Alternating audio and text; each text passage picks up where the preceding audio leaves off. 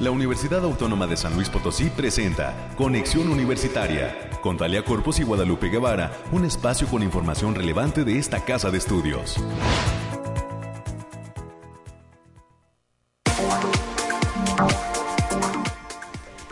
Fría mañana de miércoles 10 de noviembre del año 2021. Estamos llegando ya a la mitad de la semana y bueno, falta poco para decir mitad de mes, ¿verdad? De eh, pues ya casi el fin, la conclusión de este pandémico 2021.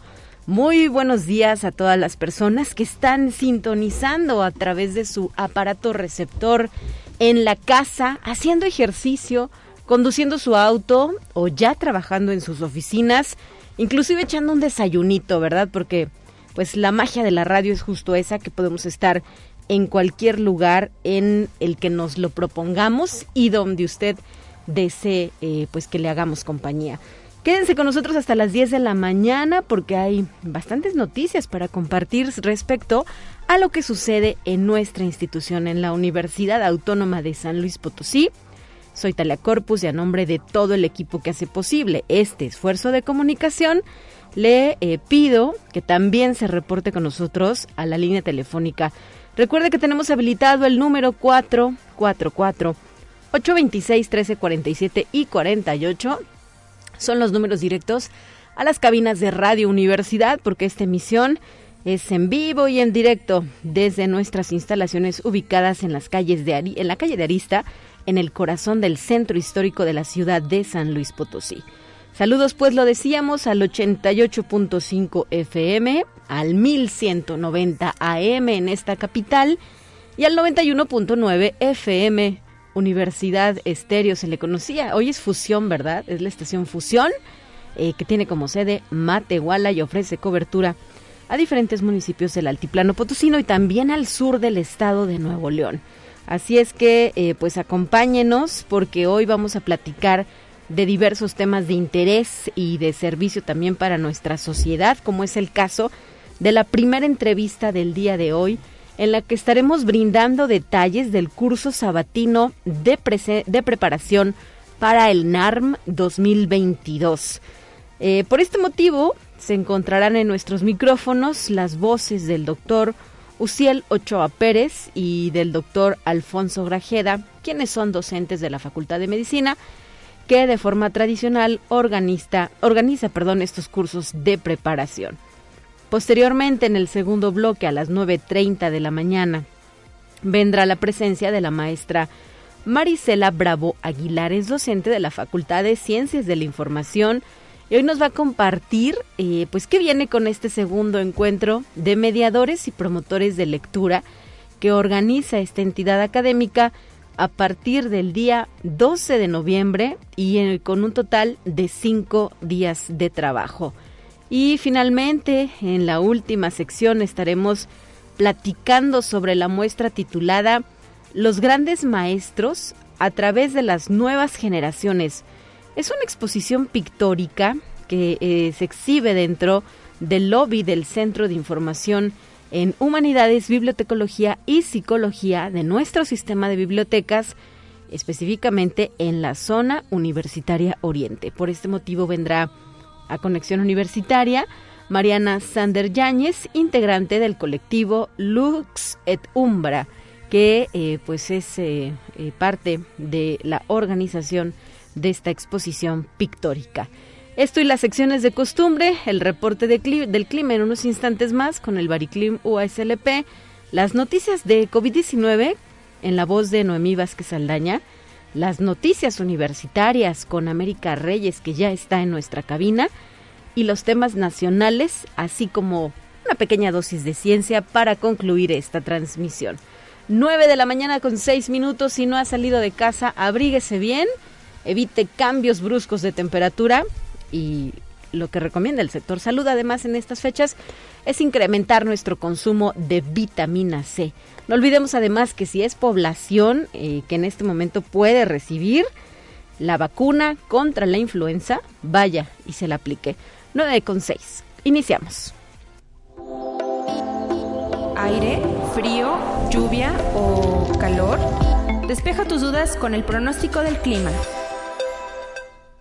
Y en esta mañana ya se encuentra enlazada Alejandrina Dalemese desde el Laboratorio de Variabilidad Climática de la UASLP. ¿Cómo estás Alejandrina? Muy buenos días. Talia, muy buen día. Aquí te traigo el pronóstico más acertado de nuestro estado, que en esta ocasión consta del 10 al 11 de noviembre. En el altiplano potosino estarán con temperaturas máximas de 29 grados centígrados y mínimas de 9 cielos mayormente despejados con lapsos de nubes dispersas, vientos ligeros de 5 kilómetros por hora y posibles ráfagas de 20 kilómetros por hora. No se descarta la formación de bancos de niebla ligeros matutinos. En la zona media tendrán temperaturas máximas de 30 grados centígrados y mínimas de 12, cielos medio nublados con lazos de sol importantes, vientos ligeros de 5 kilómetros por hora y posibles ráfagas de 15 kilómetros por hora. No se descartan bancos de niebla en zonas de la sierra. Y en la Huasteca Potosina se encontrarán con máximas de 30 grados centígrados y mínimas de 17. Cielos medio nublados con lapsos de dispersos pero importantes. Vientos ligeros de 10 kilómetros por hora y posibles ráfagas de 25 kilómetros por hora. No se descartan la formación de bancos de niebla matutinos en zonas de la sierra. Y en la capital potosina se presentarán temperaturas máximas de 26 grados centígrados y mínimas de 7 cielos mayormente despejados con espacios de nubes dispersas, vientos ligeros de 10 kilómetros por hora y posibles ráfagas de 25 kilómetros por hora. Tampoco se descartan formaciones ligeras de bancos de niebla matutinos. Nuestras recomendaciones para estos días, Talia, es que nos sigamos cuidando, que no bajemos la guardia, que tratemos de salir lo menos posible y que usemos nuestro cubrebocas. Asimismo, avisarles que continúa el factor de radiación ultravioleta en nivel bajo a moderado, por lo que se debe considerar no exponerse al sol más de 35 minutos consecutivos en horas de mayor insolación. También hay condiciones para la formación de bancos de niebla matutinos, especialmente en zonas serranas, y se presentan mañanas frescas con tardes calientes. Habrá potencial ligero de heladas, sobre todo para las zonas de la sierra. Hasta aquí el pronóstico, Talia. Excelente, muchísimas gracias por la información tan precisa y a cuidarnos de estas temperaturas. Saludos hasta el Bariclim, un abrazo Alejandrina. Nos vemos el viernes, hasta luego.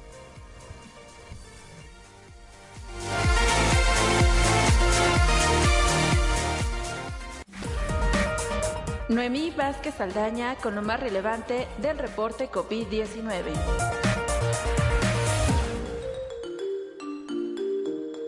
Hola, ¿qué tal? Muy buenos días. Le habla Noemi Vázquez. Espero se encuentre muy bien el día de hoy. Aquí le tenemos la información sobre el coronavirus que surge en el mundo. En Texas, Estados Unidos, un tribunal de apelaciones federal ha suspendido la orden del presidente del país, Joe Biden, sobre la vacunación obligatoria de los trabajadores de compañías con más de 100 empleados, dijo el fiscal general de Texas, Ken Paxton, quien detalló, se suspende el mandato a la espera de que este tribunal adopte nuevas medidas. Conexión Universitaria. La farmacéutica estadounidense Pfizer dio a conocer que un medicamento oral denominado Paxlovid redujo un 89% el riesgo de hospitalización o muerte dentro de los tres días posteriores al inicio de los síntomas en pacientes adultos con alto riesgo de desarrollar un curso grave de coronavirus, en ancianos y personas con problemas de salud subyacentes.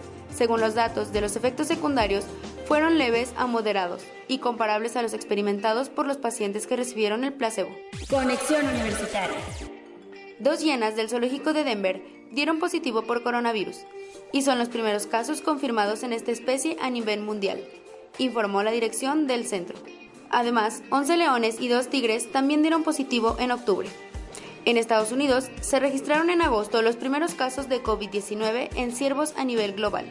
Conexión Universitaria. El gobierno de China instó a Estados Unidos a dejar de usar la manipulación política en torno al origen del COVID-19.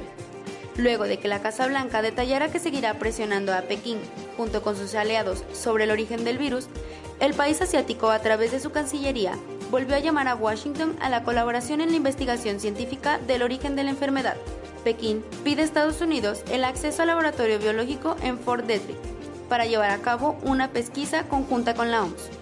Esto ha sido todo por hoy, muchas gracias por escucharnos. Recuerde seguir las medidas ante COVID y no dejar de cuidarse. Hasta pronto.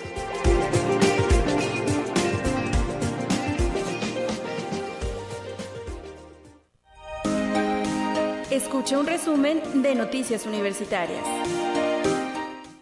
Para esta sección se hace presente en cabina la voz y la presencia, obviamente, ¿verdad? La figura de la licenciada América Reyes de la Dirección de Comunicación e Imagen, quien ya nos acompaña para compartir las novedades de lo que sucede en esta la universidad pública más importante del estado de San Luis Potosí. Buenos días, América. Buen día, Talia. Qué bonita presentación. Muy buenos y fríos días para todas y para todos deseando que se encuentren bien y sobre todo abríguense, abríguense mucho por favor. Pues vamos a darle la información y la Coordinación Académica en Arte de la UASLP inició de manera virtual el primer proceso de evaluación con fines de acreditación por parte de los comités interinstitucionales de los CIES del programa de licenciatura en arte contemporáneo. El proceso se desarrollará en línea hasta el 12 de noviembre, por lo que en la ceremonia de apertura, el doctor Alejandro Javier Cermeño Guerra, rector de esta casa de estudios, agradeció la presencia de los pares académicos que valoran el programa. Y muchísimas felicidades a la Coordinación Académica en Arte, a toda su comunidad, a su director, nuestro querido maestro Oscar Montero por iniciar con este proceso. Uno se preguntará por qué es la primera vez.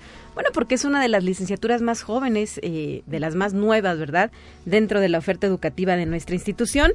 Y a pesar de ello, ya, eh, pues al haber egresado sus primeras generaciones, eh, tienen la posibilidad de buscar esa acreditación, que estamos seguros que lo van a lograr y seguramente también tendrán algunas recomendaciones para mejorar, como lo decía el rector durante su intervención el día de ayer en, la, en el evento de apertura. Eh, pero eh, pues todo esto servirá para ofrecer una educación integral y de calidad para los futuros licenciados en arte contemporáneo que están ya eh, pues dando de qué hablar a través de su labor y de su desempeño laboral en San Luis Potosí y en otros puntos de la República Mexicana. Así es que, pues a disfrutar del camino que significa esta acreditación. Así es, y un saludo y un abrazo al maestro Oscar Montero desde acá. Y bien, vamos a seguir con la información. El director de la Facultad de Ciencias Sociales y Humanidades, el doctor Enrique Delgado López, invitó a estudiantes de bachillerato a conocer la oferta académica de aquella entidad que está integrada por las licenciaturas de Geografía, Antropología, Arqueología, Lengua y Literatura Hispanoamericana Historia y Filosofía. Los días miércoles 10 de noviembre y primero de diciembre, de 9 de la mañana a 10.30 horas, se llevarán a cabo las sesiones informativas gratuitas a través de la plataforma Zoom. Los interesados deben solicitar su acceso al correo electrónico heidi.cedeno.uaslp.mx o en el teléfono 4448 32 la extensión 9239. Y con el lema Desafíos para México ante la economía global y nuevas perspectivas de negocios, la Facultad de Economía de la UASLP, a través del rector, el doctor Alejandro Cermeño Guerra, puso en marcha la trigésima edición de la Semana Académica del Plantel, misma que se realizará hasta el próximo 13 de noviembre. El doctor Alejandro Cermeño subrayó que la función de la economía es el bienestar social, por lo que les dijo a los alumnos que están preparándose para atender cuestiones de comercio internacional.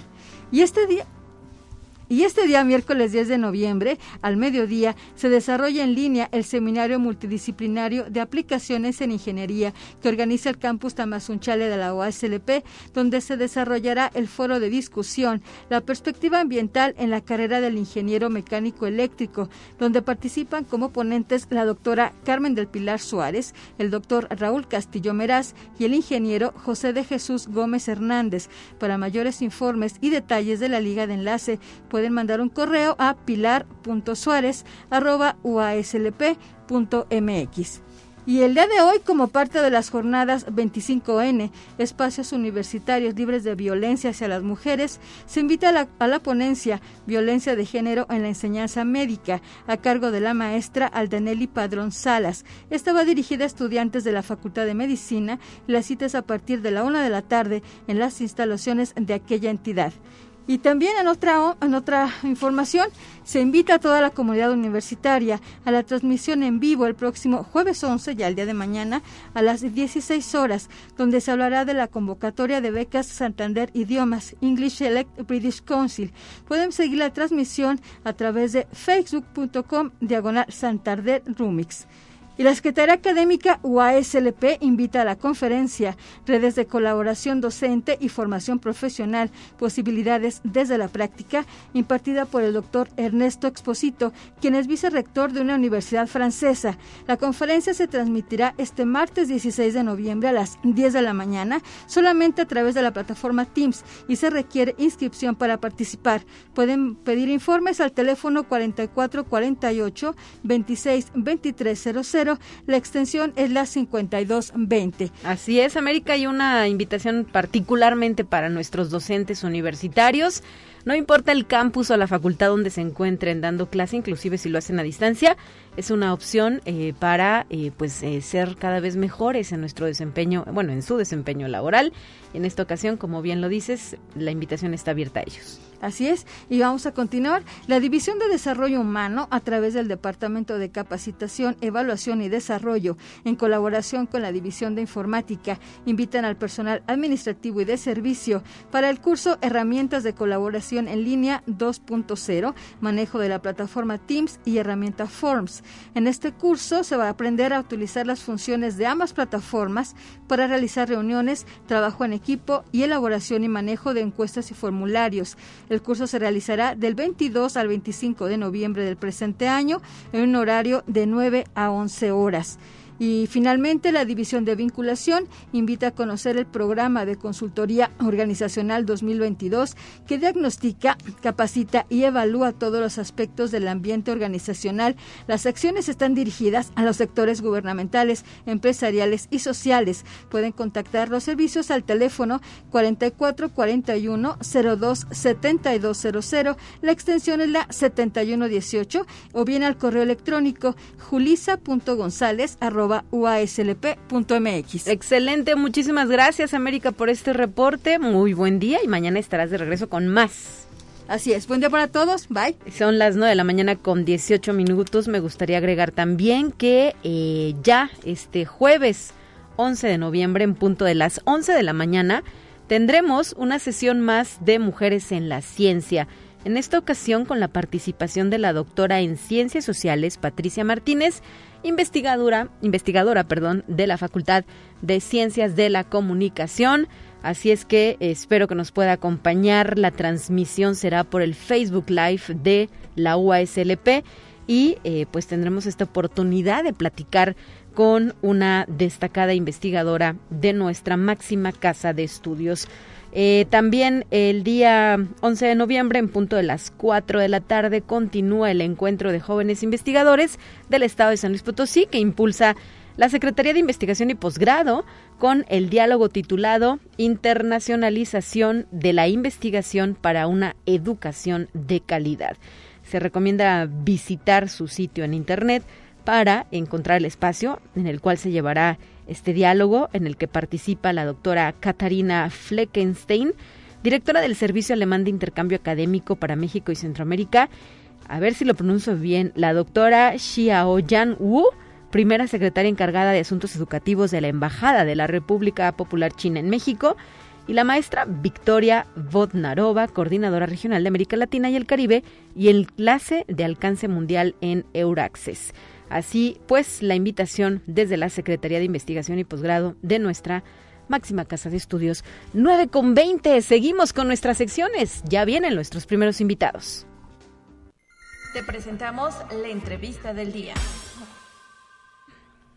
Quiero ir a la línea telefónica porque se encuentra con nosotros el doctor Uciel Ochoa Pérez, quien es docente de la Facultad de Medicina de nuestra universidad y nos viene a platicar que eh, pues están proponiendo para aquellas personas que desean eh, pues pasar por este examen nacional para aspirantes a residencias médicas con éxito. Doctor Uciel, buenos días. Ah, hola, ¿cómo estamos? Buenos días, a sus órdenes. Y sabemos Un gusto que volver a estar con ustedes. Sí, qué gusto saludarlo. Apreciamos muchísimo los minutos que regala para Conexión Universitaria. Y bueno, pues qué decirlo en esta ocasión porque ya están preparando, han lanzado la convocatoria para que las personas interesadas participen en este curso sabatino de preparación para el EN- ENARM 2022. ¿Qué viene con esto? Bueno, realmente eh, nosotros año tras año, bueno, hemos participado en la realización de este evento. No, al principio nada más participábamos como tal como profesores. Al día de hoy, este es nuestro segundo año, el que acaba de pasar, en donde este 2021, donde participamos ya formando parte del comité de organizador. Y, prácticamente nuestro evento ha sido un curso intensivo que este año, al igual que el año pasado, se, se llevó del 16 de agosto al 17 de septiembre, prácticamente cinco semanas de manera este, intensiva, empezando los lunes y de lunes a sábado, prácticamente de 8 de la mañana a 3, eh, y media de la tarde. El, en esta ocasión, eh, quisimos uh, hacer partícipe al doctor Alfonso Grajeda, que es un, eminente catedrático de esta universidad, que tiene mucho entusiasmo también eh, en la participación de este evento. Y una idea que traía ya nuestro director, el doctor Ismael Herrera Benavente, desde hace un poco más de un año, eh, y ahora apoyados también por nuestra directora interina, la doctora Maribel Martínez, apoyando también esta moción, en donde queremos eh, pasar a otra parte de modalidad de nuestro, nuestro ENAR 2022. Y en esta parte nos apoyará el doctor Alfonso Grajeda, donde probablemente a partir, digo, estamos definiendo todavía fechas precisas, será a final de, la, de lo que es eh, enero o principios de febrero, donde todos los sábados, a partir de, de estas fechas hasta el 15 de agosto, se esté llevando a cabo este mismo curso en a, a través de lo que es la Facultad de Medicina de nuestra, de nuestra universidad.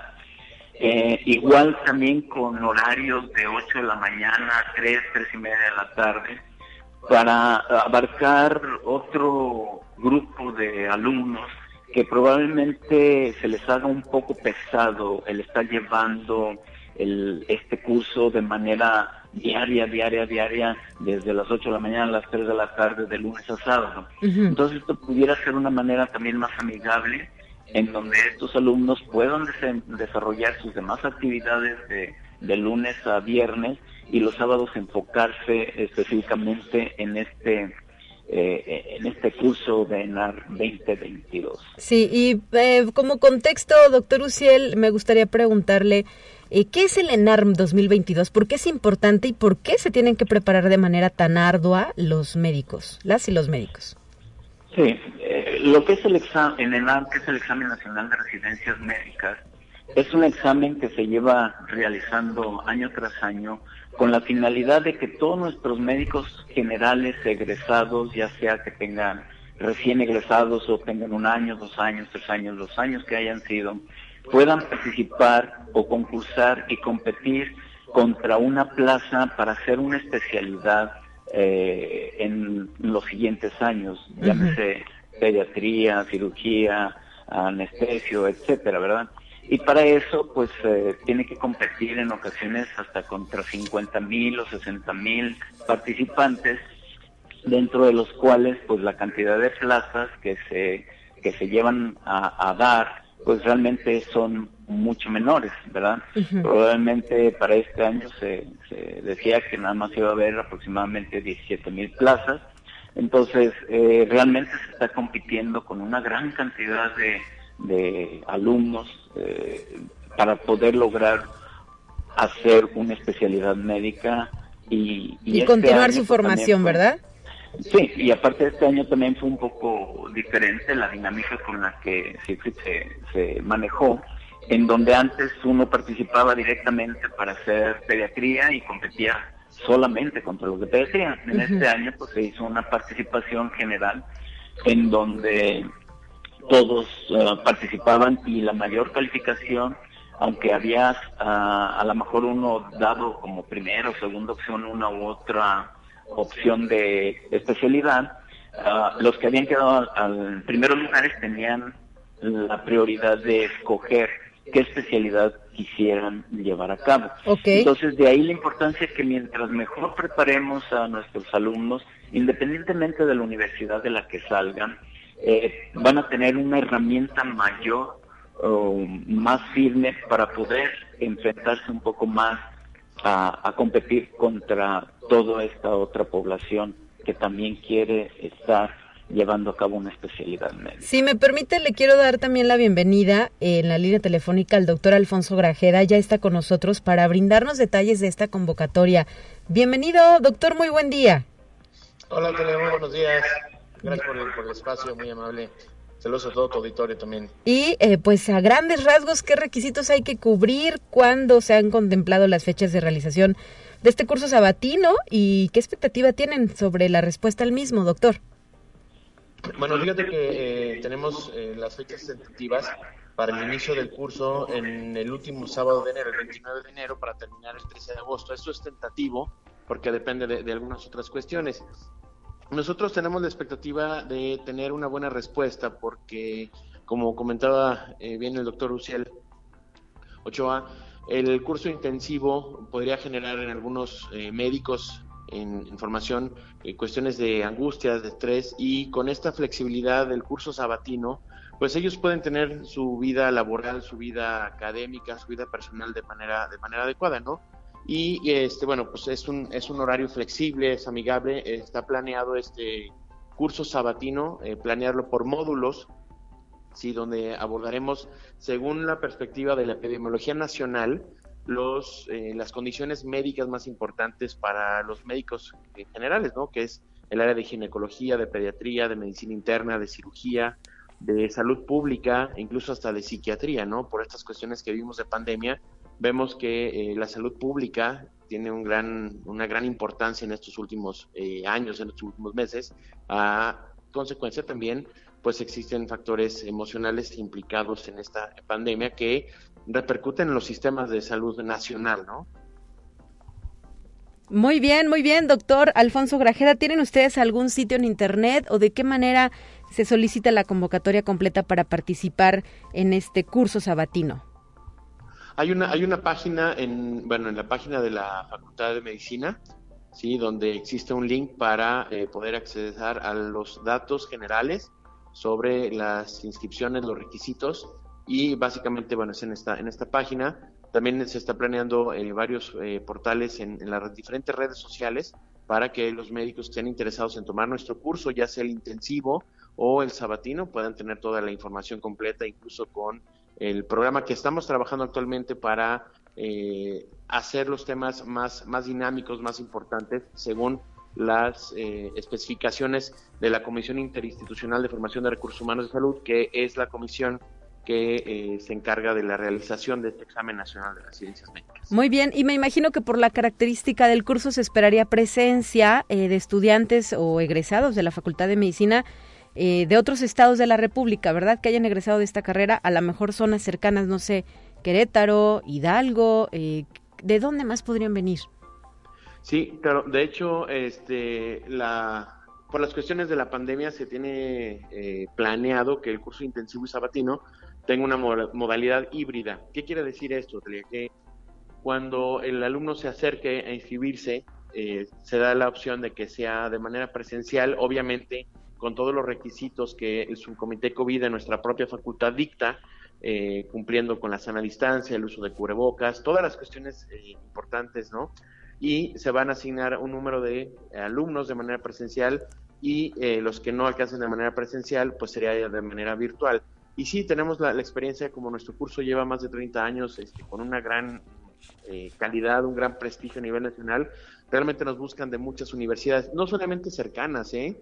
incluso hemos tenido eh, alumnos de estados como Baja California, por ejemplo, en otros años, y este, acuden de manera eh, presencial a nuestro curso. Perfecto, pues seguramente será un éxito digo, ya 30 años de trayectoria avalan la realización del mismo y así como los perfiles que eh, son convocados para impartir las clases. Es como volver a la escuela de manera intensiva y repasar temas eh, que son eh, pues necesarios para poder cruzar esta meta, ¿verdad? Que para muchos significa el ENAR 2022. Y hay quienes lo intentan no una, sino dos o hasta tres veces. Sí, claro. Y, además, también hablando de esto, también tenemos, hemos tenido la experiencia, perdón, voy a hacer una corrección, son 20 años. Ok, 20 años. 20 años. Este, también hemos tenido eh, alumnos, porque la Comisión Interinstitucional a nivel nacional abre la convocatoria a médicos eh, no mexicanos. Entonces también tenemos la opción de, llegar a, a, médicos que vienen de otros países, que se formaron en otros países y que de cierta manera eh, quieren hacer alguna especialidad médica en nuestro país. Perfecto. Gracias eh, por estos minutos, doctor Alfonso Grajeda. Gracias a ti, por el tiempo. Y muchísimas gracias también al doctor Uciel Ochoa Pérez que nos acompaña en la línea telefónica. Doctor, qué gusto saludarlo y pues regrese con buenas noticias. Claro que les vamos a dar muy buenas noticias y también aclarar un, unos puntos muy importantes que estamos trabajando desde este último ENAM que acaba de terminar una plataforma que cada vez estamos eh, robusteciendo, fortaleciendo más, para que tenga el alumno una... Bueno. Sí, adelante. Ah, sí, perdón. Eh, para que tenga un, un, mayor, eh, una mayor herramienta más fuerte y con más este puntos clave dentro de los cuales se pueda estar eh, haciendo exámenes todos los días que se les hacen a través de esta plataforma y que tengan material, eh, sobre todo como nos estos exámenes se, van mucho en base a las guías prácticas clínicas, estamos tratando de, dar como resúmenes de esas guías prácticas clínicas para que el alumno tenga todavía más accesible estos puntos, aparte de otros tipos de materiales audiovisuales y pequeñas cápsulas que, que son muy fundamentales para poder llevar a cabo eh, una mejor respuesta a, este curso en la muy bien. Muchas más sorpresas. Muchas, gracias, eh, doctor Ucielo Ochoa Pérez. Muy accesible también el costo. El costo, ah, estamos por el momento, eh, probablemente que sea los um, de 13.000, 13.500. Eh, y y, pues eh, al acercarse a nosotros y sobre todo son alumnos de aquí de la Facultad de Medicina, también se les dará cierta accesibilidad con costos preferenciales. Perfecto. Gracias por estos minutos para Conexión Universitaria y hasta la próxima, doctor. Un abrazo a la distancia. Gracias, igualmente. Son ya las... Buen día. Hasta luego, 9 con 33. Nos tenemos que ir volando un corte, pero antes de ello me gustaría hacer una mención especial porque hoy se comunicaron a cabina muy temprano desde la escuela Josefa Ortiz de Domínguez, que se ubica en la colonia Insurgentes en Escalerilla, San Luis Potosí, ya que los alumnos de sexto año están haciendo un ejercicio de escuchar un programa de radio. Bueno, pues qué sorpresa es para nosotros, ¿verdad? No sé si para ellos, pero para nosotros es una gratísima sorpresa saber que nos eligieron por este motivo, que están sintonizando nuestras frecuencias de Radio Universidad Gracias por compartirnos, de verdad que nos han hecho el día aquí en el programa de Conexión Universitaria y pues esperemos que les guste y que después lo recomienden, ¿verdad? Gracias. 9 con 34, tiempo de la pausa. Es momento de ir a un corte. Enseguida volvemos. Continuamos en conexión. Volvemos con más temas. Te presentamos la entrevista del día. Tenemos más esta mañana y nos vamos a trasladar con la imaginación hasta la Facultad de Ciencias de la Información que prepara una actividad importante que lleva por título Segundo Encuentro de Mediadores y Promotores de Lectura. Por este motivo, en la línea telefónica ya se encuentra la maestra Marisela Bravo, quien nos va a platicar de qué se trata el evento. Muy buenos días, maestra. Buenos días. Buenos días al público que nos escucha. Sí, precisamente em, eh, los pongo en contexto. El día 12 de noviembre se conmemora el Día Nacional del Libro. Y en México, a partir del 6 de noviembre de 1979, por decreto presidencial, se celebra eh, este día a partir de 1980, en conmemoración del nacimiento de la poeta mexicana Sor Juana Inés de la Cruz en 1651 y que es considerada como la figura amante de los libros y siempre en pro del derecho de leer. En este marco y sabiendo la importancia del hábito de la lectura mexicana en nuestro entorno profesional y en el entendido de que el principal insumo de la información en la Facultad de Ciencias de la Información pues es la información y bueno, cada año nosotros conmemoramos este día eh, con diferentes actividades, ¿sí? Y una de estas, pues bueno, es eh, el acercamiento con la lectura, buscando fomentarla como un medio de conocimiento e incluso entretenimiento. Y bueno, la información y los documentos son parte esencial del profesional de la información, por lo tanto las actividades que se organizan van de la mano con el desempeño académico del profesional y como parte de esas actividades eh, eh, pues desarrollamos lo que, lo que es ahorita el segundo encuentro de mediadores y promotores de lectura. ¿A quiénes se convoca a participar y en qué consisten las actividades de este encuentro? Ok, mire, eh, vamos a tener diferentes charlas, diferentes conferencias, eh, que tenemos ponentes nacionales e internacionales. Tenemos ponentes de la Universidad de Chiapas, de la Universidad de Veracruz, de la UNAM, de aquí de San Luis Potosí. Y pues bueno, es una amplia variedad de ponencias que tenemos en el transcurso de la semana a partir del día 12 hasta el 19 de noviembre estamos nosotros eh, conmemorando ese día con todas estas eh, ponencias, ¿sí? Muy bien. Eh, adelante, adelante, maestra. Todas van relacionadas con el fomento de la lectura y la escritura. Excelente. ¿Y dónde se puede consultar el programa completo? ¿Hay además alguna costo de recuperación para ser partícipe del mismo o se van a, van a estar abiertas al público las charlas? Sí, están abiertas al público. Van a estar transmitiendo a través de nuestras redes sociales, de la página de Facebook y pues bueno, eh, en las redes sociales, sí. En la de la Facultad de Ciencias de la Información, ¿verdad? Así es. Y es gratuito el evento, es gratuito. ¿Cuáles serán algunos de los temas que estarán abordando? Eh, bueno, algunos de los temas eh, son los cuentos y leyendas, el teatro Kamishibai, cómo contar un cuento, estrategias de lectura en ambiente digital, producción del libro, del audiolibro, eh, lectura, pandemia y emociones, lectura en voz alta.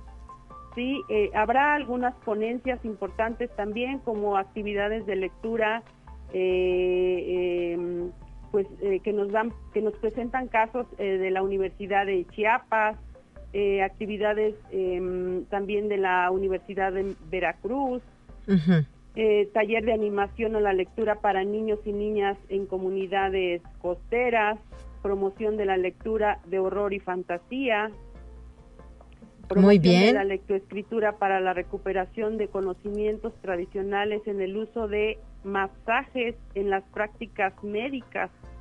Pues bueno, va a estar muy interesante todo esto. Sí, los invitamos a todo el público a que estén pues conectados y que disfruten de todas estas actividades que estamos ahorita eh, promocionando. Y por los eh, títulos de los trabajos que menciona maestra Marisela Bravo, podría interesarle, no sé, a personas de otras profesiones, ¿no? Como docentes, psicólogos, eh, comunicólogos también. Ah, sí, esta, esto del fomento a la lectura y la, escritura es una actividad o son actividades transversales. Entonces, en todas las áreas del, conocimiento, pues se aplica todo esto que nosotros estamos ofreciendo eh, pues en estos días. Perfecto, pues ahí queda la información. ¿Hay alguna línea telefónica o correo que nos quiera dejar por si existen dudas respecto a este evento? Sí, mire, es el eh, em, 832-1000, en la extensión 9014. Y bueno, tenemos un correo también donde estamos, em, estamos recibiendo algunos comentarios o algunas participaciones por parte del público. Sí. Y eh, este correo, déjenme ver, es inscripciones al correo lecturafesi arroba gmail.com. Muy bien, lectura y las iniciales de la facultad, ¿verdad? FCI. arroba gmail.com. Pues ahí está la información eh, disponible para las personas que estén interesadas en conectarse a este segundo encuentro de mediadores y promotores de lectura. Maestra Marisela Bravo, gracias por traernos la invitación a Conexión Universitaria. Sí, gracias a ustedes. Hasta luego, buen día. Son ya las 9 de la mañana con 42 minutos y eh, me gustaría agregar para redondear este tema de la conmemoración del Día Nacional del Libro, que es el próximo viernes, que justamente a las 8 de la mañana, a través de nuestro Facebook Live de Conexión Universitaria, tendremos la colaboración de la doctora Guadalupe Rodríguez Domínguez. Ella es docente de la Facultad de Ciencias Sociales y Humanidades y nos va a platicar desde su punto de vista cuál es la importancia actual del libro. Así es que también el próximo viernes a las 8 de la mañana tenemos una cita en Facebook Live, video en vivo de Conexión Universitaria 9 con 43. Vamos a más asuntos. Entérate qué sucede en otras instituciones de educación superior de México para brindar mayor seguridad a niños con problemas óseos degenerativos durante su traslado en automóvil, investigadores del Instituto Politécnico Nacional desarrollaron un oscilador armónico que se acopla al sistema de retención infantil vehicular para proteger al usuario, ya que mediante los amortiguadores, resortes y masas con los que está construido, absorbe la energía que se pudiera generar por una maniobra brusca o durante una colisión frontal o lateral de hasta 50 kilómetros por hora. Conexión Universitaria. El rector de la Universidad Autónoma de Baja California Sur, Dante Arturo Salgado González, fue electo como presidente del Consejo de Rectores del Consorcio de Universidades Mexicanas, el CUMEX, durante la tercera sesión ordinaria de Consejo de Rectores que de manera híbrida tuvo como sede la Universidad Autónoma de Baja California Sur. Además, el grupo de rectores también eligió al rector de la Universidad Autónoma de Chiapas, Carlos Natarén Nandayapa, como vicepresidente del consorcio.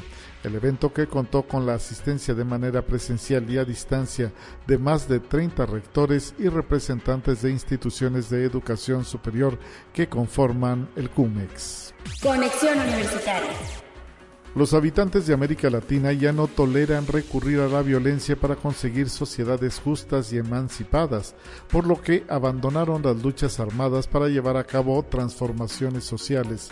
Así lo dijo Pere Ortega, integrante de la Asociación Española de Investigadores por la Paz, quien impartió la conferencia virtual Desafíos para la Paz en el marco del curso taller Violencias Urbanas e Inclusión Social de Jóvenes, organizado por la Cátedra Mahatma Gandhi de la Universidad Veracruzana.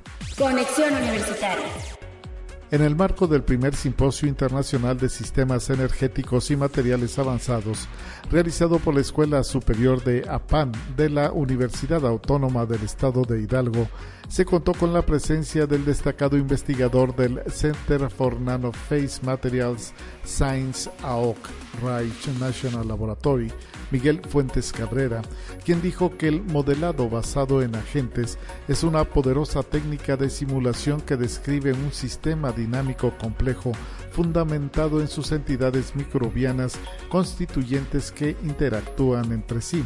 Este modelo fue diseñado para reproducir el comportamiento de una pantoea que crece en una placa de Petri.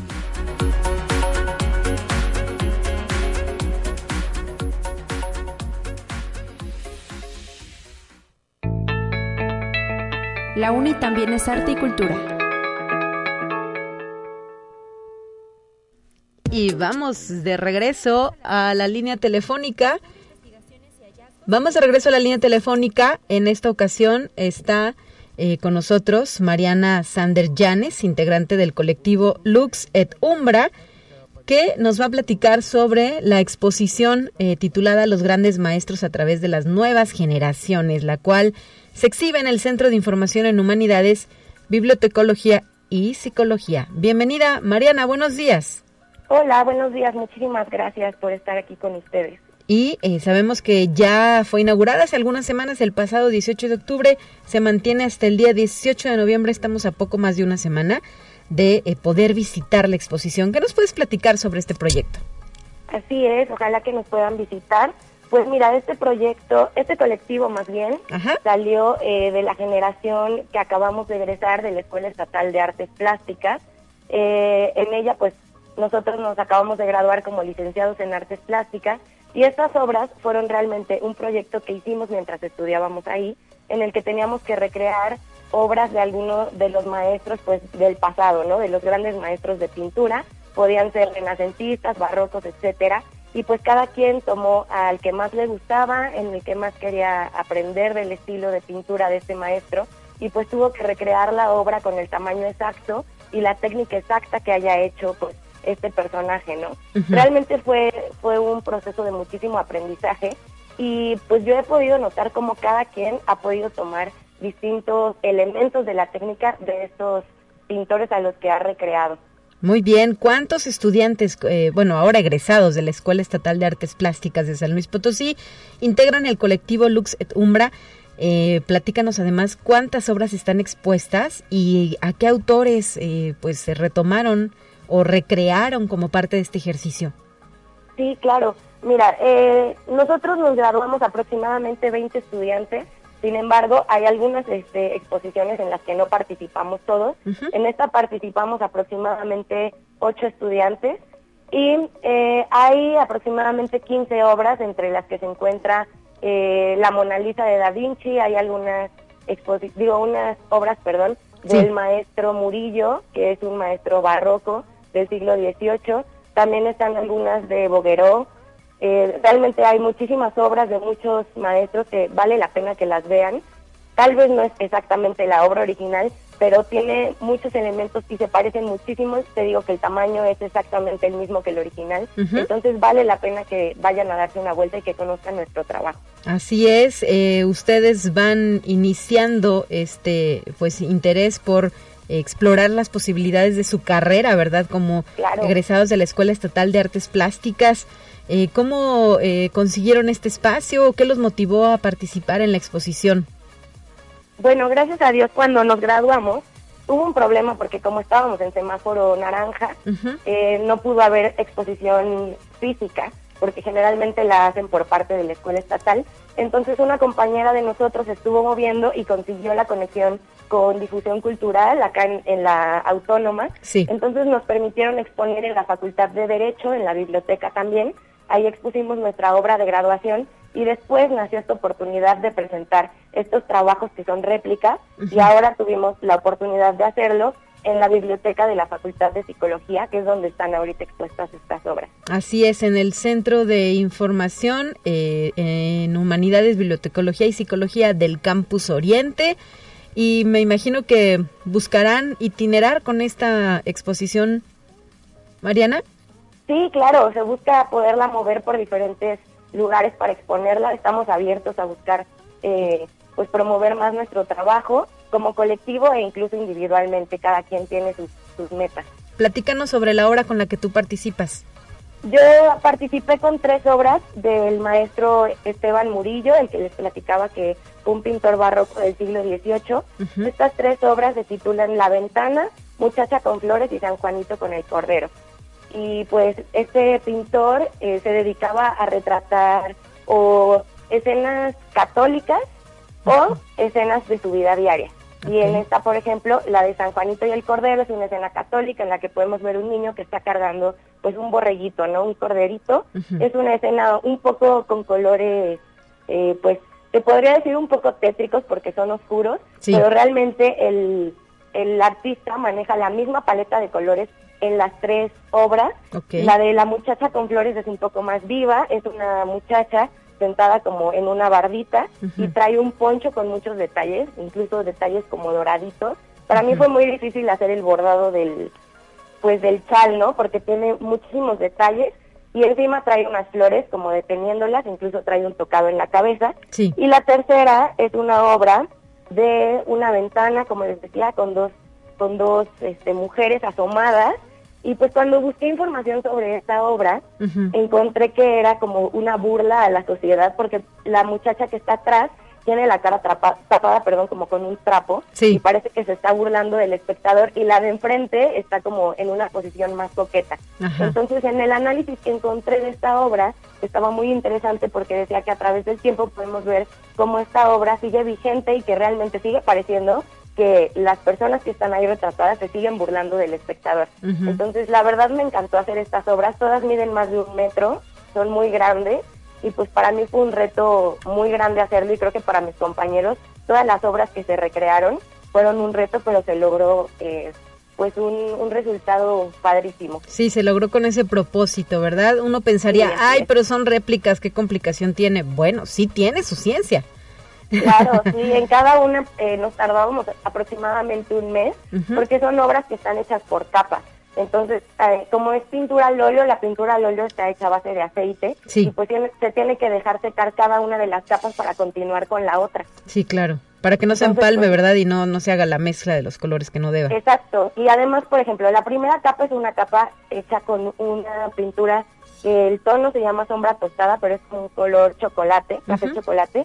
Y en esta se hace como una sombra general donde se hacen las diferencias entre luces y sombras y después se mete una capa en grisalla, que son tonos blancos y negros, con grises, y pues en esta ya se va dando más detalle, y por último se meten los colores originales de la obra, que estas se meten pues en diferentes eh, texturas, ¿no? Entonces realmente sí es un proceso muy largo, y pues creo que sí vale la pena observar bien las obras para darse cuenta, porque se puede notar la diferencia entre una obra hecha por capas y una obra hecha pues en una sola sesión. Perfecto, y todo esto se aprende cursando la licenciatura en Artes Plásticas de nuestra Escuela Estatal de Artes Plásticas de San Luis Potosí. Pues muchísimas gracias Mariana por habernos eh, platicado estos detalles eh, sobre la exposición los grandes maestros a través de las nuevas generaciones y no nos resta sino invitar a nuestro público a que asista a este centro de información en humanidades, bibliotecología y Psicología de la UASLP para apreciarla ahora sí que en vivo y a todo color. Claro que sí, muchísimas gracias por invitarme y pues gracias. Eh, si es que se van a dar una vuelta, me daría muchísimo gusto y pues ojalá que, puedan promover nuestra obra. Felicidades a ti y a tus compañeros por esta exposición y que vengan más proyectos. Muchísimas gracias, que tengas buen día. Hasta la próxima, 9 de la mañana ya con 54 minutos tenemos una invitación del doctor Mauricio Comas García desde el posgrado en Ciencias de la Vida, que el próximo martes 16 de noviembre va a presentar al doctor Arturo de Nova Vázquez, eh, director del Instituto de Investigación de Zonas Desérticas de San Luis Potosí, quien hablará sobre la diversidad florística de San Luis Potosí. Esto se llevará a cabo a través de la plataforma Teams el martes 16 a las 12 del día y el contacto para unirse es eh, solicitar el acceso al correo mauricio.comas arroba uslp.mx y también la división de difusión cultural nos está recordando nos está dejando más bien una última llamada ya que el día de hoy a las 8 de la noche en el patio del edificio central se llevará a cabo el concierto con el grupo Axtla Idilio. Le recuerdo a usted que este es un evento presencial en el que habrán de seguirse todas las medidas sanitarias que marcan las autoridades correspondientes. Hay que llegar un poquito antes para ocupar los mejores lugares y así disfrutar de las notas y la música, las voces y los instrumentos del grupo Axtla, a quienes les mandamos pues un saludo con afecto. 9 de la mañana ya con 56 minutos para concluir también me gustaría eh, felicitar en su cumpleaños a el diseñador Octavio Alonso López, que el día de hoy está de manteles largos, compañero de la Dirección de Comunicación e Imagen y docente de la Facultad del Hábitat. Muchas felicidades. Nosotros ya nos vamos, lo eh, dejamos con nuestra última sección del día, los temas de ciencia, y le invito a que mañana regrese a nuestra sintonía. Estará al frente de la conducción de este espacio de noticias mi compañera y colega Guadalupe Guevara. Gracias por acompañarnos.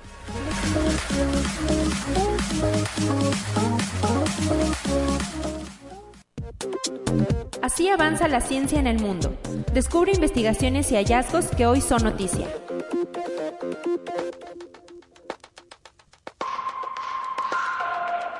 Un estudio ilumina la enigmática aparición de los dedos de los animales que conquistaron la Tierra hace cientos de millones de años.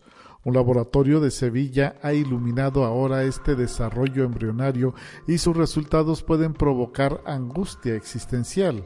La esencia de esos dedos virtuosos, una de las características aparentemente más humanas, ya estaba presente en los peces, según explica el biólogo Javier López Ríos. Es una lección de humildad.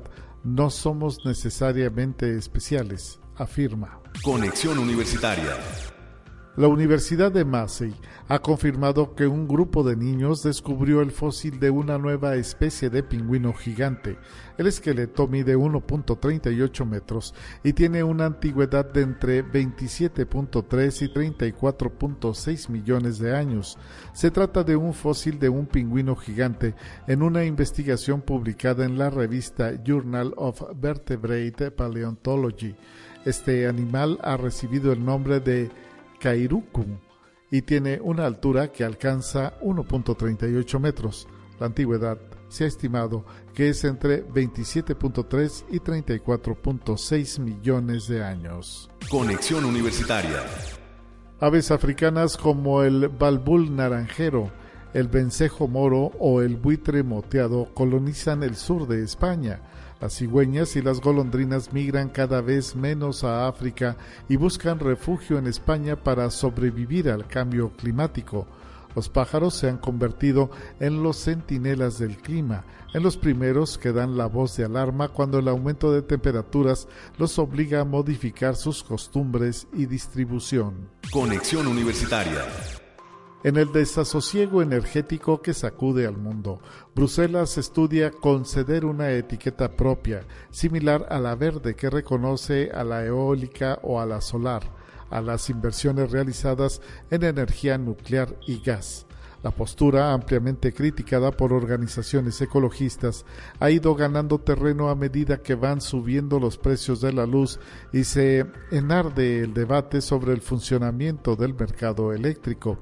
Se prevé que la Comisión Europea toque con su varita a estas dos fuentes energéticas antes del final de año, cuando concluya la llamada taxonomía, una clasificación que distingue qué es un bono verde y qué no, y cuyo objetivo es teledirigir a las finanzas hacia la transición ecológica emprendida por la Unión Europea.